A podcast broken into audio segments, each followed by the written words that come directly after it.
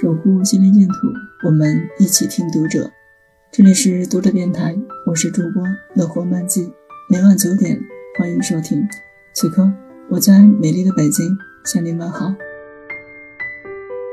今天为大家分享郑海啸的一篇文章，美哭了。沈从文说：“美总不免有时叫人伤心。”他晚年有一次看到自己年轻时写的一幅字，说。我当年写的可真好啊！说着说着，他就哭起来了。对此我很不理解。看到美，应该感到愉悦才对呀，为什么要哭呢？学者陈志华教授第一次登上雅典卫城的时候，竟然是泪流满面，咬紧嘴唇才没有哭出声来，哭得比沈从文先生还凶。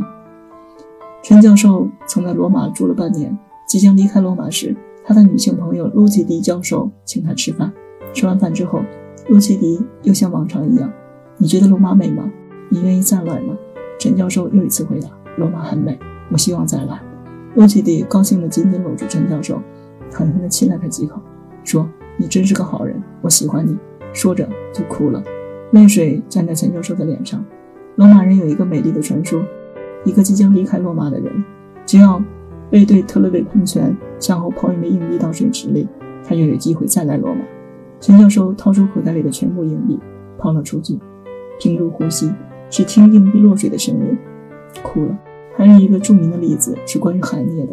一八四八年五月，海涅去卢浮宫，在米洛斯的维纳斯雕塑前摔倒，健康状况恶化，从此卧床不起，直到八年后去世。海涅自述当时的情形：我费了好大的劲才拖拽着脚步，一直走到卢浮宫。当我跨进庄严的大厅，看到那位备受赞美的美神。我们亲爱的维纳斯站在台座之上，我差点晕倒在地。我在女神的脚下躺了很久，失声痛哭，哭得那样伤心，连石头也会对我起怜悯之心。甚至女神也同样的，可又无可奈何地俯视着我，仿佛想说：难道你没有看见我没有胳膊，所以对你爱莫能助吗？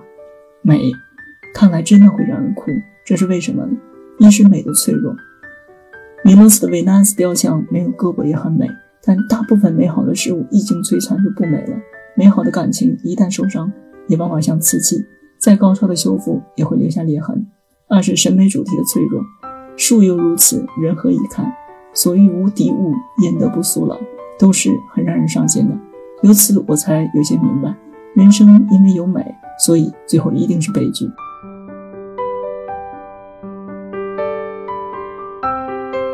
娱乐电台今天的节目就为大家分享到这里，更多收听敬请关注。晚安，好梦。